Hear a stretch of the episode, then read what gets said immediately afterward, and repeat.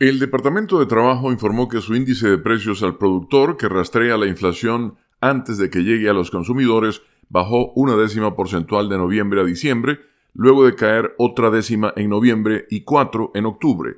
Los precios, informa la agencia AP, aumentaron 1% en diciembre con respecto al mismo mes en 2022. El precio de los bienes bajó cuatro décimas de noviembre a diciembre, impulsado por una caída del 12.4% del precio mayorista del combustible diésel específicamente. En el caso de los vehículos, los precios cayeron 3% y en el de los huevos casi 21%.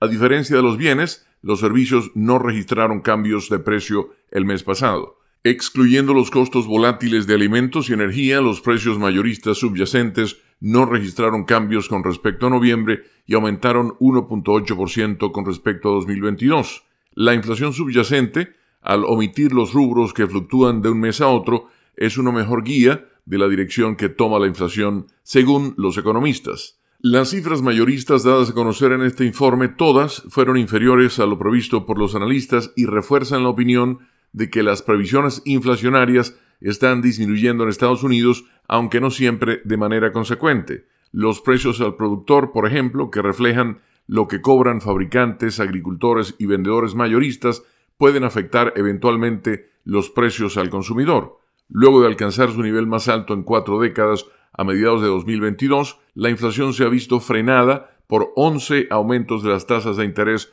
por parte de la Reserva Federal, pero ha habido algunos tropiezos en el camino. Por ejemplo, el gobierno estadounidense informó que su índice de precios al consumidor aumentó inesperadamente en diciembre, impulsado principalmente por alzas en los sectores de vivienda y energía, pero por otro lado, los precios subyacentes aumentaron apenas tres décimas porcentuales con respecto a noviembre, sin cambios desde octubre y 3.9% en el año, que es la tasa de 12 meses más baja desde 2021. Con la nota económica desde Washington, Leonardo Bonet, Voz de América.